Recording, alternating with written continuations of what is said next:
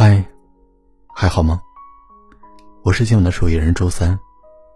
如果你有故事想要告诉我们，也可以在微信公众号里搜索“一个人的小小酒馆”，添加关注。今天我跟你分享的故事，希望你能喜欢。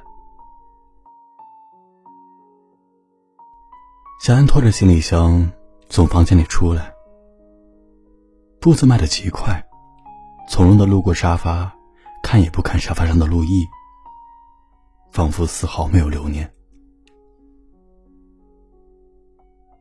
走到门口的时候，却鬼使神差的停了下来，回头看了一眼这个生活了两年的地方，这个他以为会成为他避风港的地方，所有的视线最后落到了沙发上的那个人。心里说不清是什么滋味。夏安轻轻的将钥匙搁在了鞋柜上，头也不回的来开门，走了出去。和这个爱了四年的男人分开，他连一句再见也没说。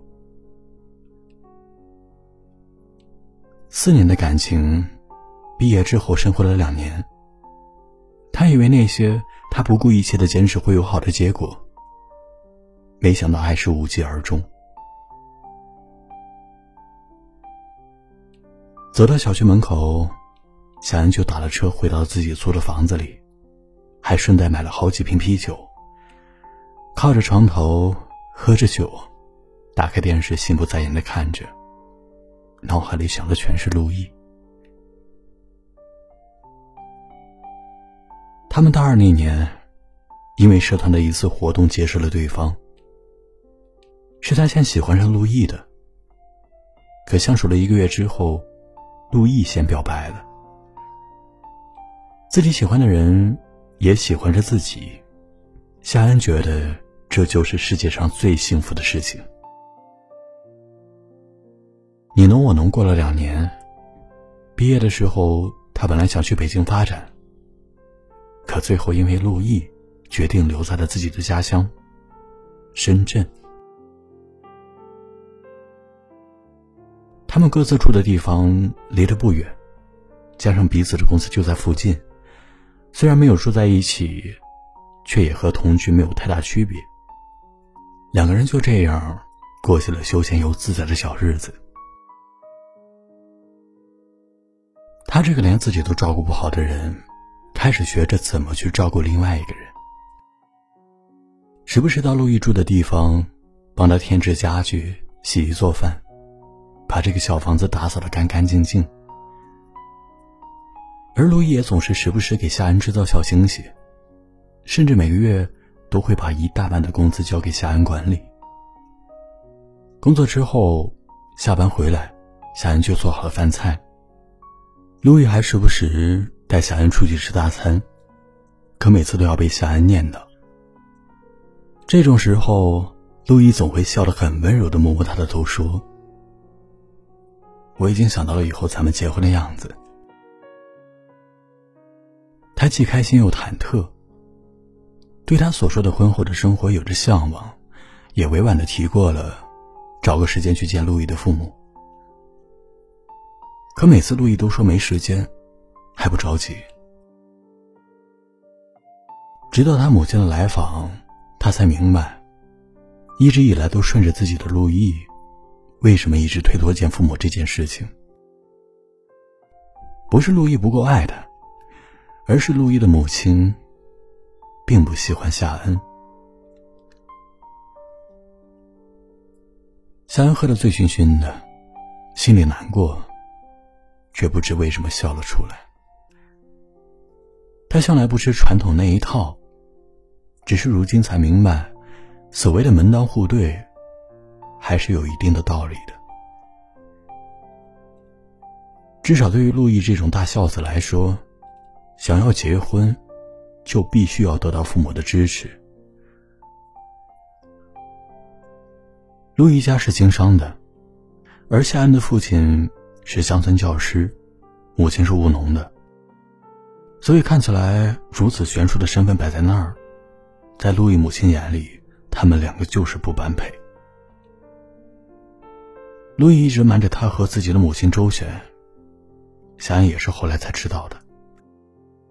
他和母亲已经因为这个吵了无数次了。路易母亲到的时候，身边还有另外一个女孩，是路易的青梅竹马。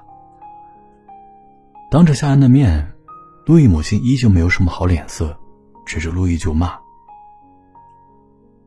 你现在翅膀硬了，说什么都不听了。我说过你多少次了，只要我还在。”你和他就别想结婚。这个他，指的就是夏恩了。夏恩不知道该说什么，该做什么，只是无措的站在那里。路易看了看他，又看看他母亲，咬着牙，双眼都红了。我也和您说了无数次了，我喜欢的人是夏恩。两个人你不让我，我不让你，吵得不可开交，什么难听的话都有。路易咬着牙全受了。这个仿佛是八点档的闹剧，最后以路易的母亲气得喘不过来气，进了医院而收尾。他看着路易夹在自己和母亲之间焦头烂额的模样，突然就明白为什么和他在一起的时候，路易虽然快乐。可快乐之后，又是沉下脸来，紧锁眉头。突然就懂了，为什么他会察觉到，两个人在一起的时候，路易越来越力不从心了。原来他一直都让他在为难。原来爱情，真的不单单是两个人的事情。那场闹剧结束之后，他依旧没有舍得放手。想要死死的抓住这段感情，直到陆毅对他说“对不起”这三个字之后，他就忽然醒悟了。面对这段感情，陆毅坚持不下去了。在他和母亲之间，陆毅一定不会选择他，所以他以最快的速度收拾了自己的东西，立刻离开。他们没有删除彼此的微信，可再也没有聊过天了。分手后的一个月，夏恩都努力的让自己忙起来，不再去想那个人，想那些事儿。不断的工作、加班、早出晚归。可每一个夜深人静的夜晚，他躺在床上的时候，都忍不住想打开路易的对话框。问上一句：“睡了吗？”这些日子里，看到新奇的东西都忍不住想要和路易分享。碰到什么糟心的事情，第一时间还是想打电话给路易。偶尔发了朋友圈，看到路易给自己点赞，心跳还是慢了半拍。不管多忙，这些下意识的习惯，他根本改不掉。那个刻在心上的人，他根本忘不掉。可他都克制了呀。他好几次想删了陆毅，点开了，却没舍得按下去。看到陆毅发了朋友圈，像是生病了，夏恩的心一下子揪了起来，再也忍不住，立马打开对话框。冰箱旁边放了药箱。你看看有什么药能吃的吗？记得用温水。实在撑不下去了，就去医院看看。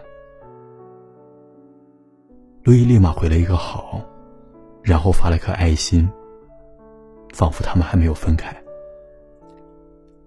夏恩还是止不住担心，路易一个人在家合不合适，他病得严不严重，会不会撑不住之类的，越想越焦急。恨不得立刻回到他的身边，看他有没有事儿。可他又有什么立场去做这些事情呢？他们已经分开了呀。都说一个好的前任像是死了，剪不断理还乱，是最伤人的。他费了好大的劲，阻止了那颗想要冲出去的心。点开陆毅的头像，再点右上角，滑到了最下一层。看着显示的删除，夏恩闭了闭眼睛，按了下去。一瞬间，有什么东西着了地，整颗心空落落的。可随后而来的，是松了一口气。夏恩把手机放到了一边，整个人往后靠，瘫坐在了沙发上。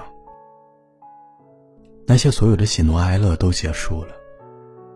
他再也不会忍不住打开那个人的对话框，问他最近过得怎么样。他再也不会看到他发朋友圈了。想点赞和评论，再也不会克制不住自己的关心，让他注意休息了。那些都不再是他该做的事情了。越是爱他，越应该删了他，不要犹豫不决，拖泥带水。毕竟，他们是真的没有可能再走下去了。我爱你是真的，可我们没有办法在一起也是真的。比起相互亏欠，我更希望我们两个人彼此能过得好。删除这个按钮，是放过你，也是放过我自己。余生不再有我。也希望你能过得好。那一年的风总是柔柔的，我们距离长椅的最两侧，擦肩在电梯里定格。我有太多的话不敢诉说。还记得那年夏天，青春开始的时刻，从此无法摆脱这胆怯的执着。如果当时我你收进我紫色巴黎，画下泪眼婆娑，那个黑夜不再害怕什么，一起拥有日升月落。如果当时许下最美承诺，从此整片星空并肩走过。这个世界需要顾忌太多。好了，今晚的故事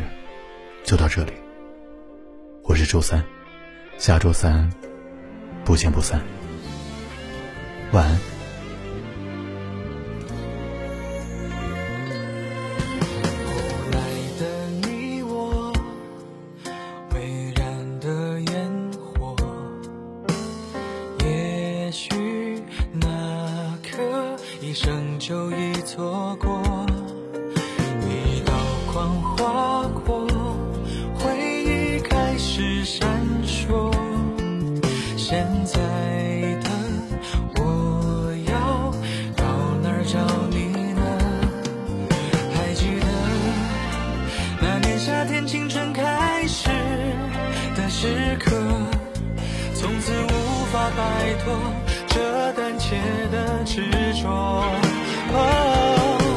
如果当时我把你收紧握紫色大礼，画下泪眼婆娑，那个黑夜不再害怕什么，一起拥有日升月落。如果当时许下最美承诺，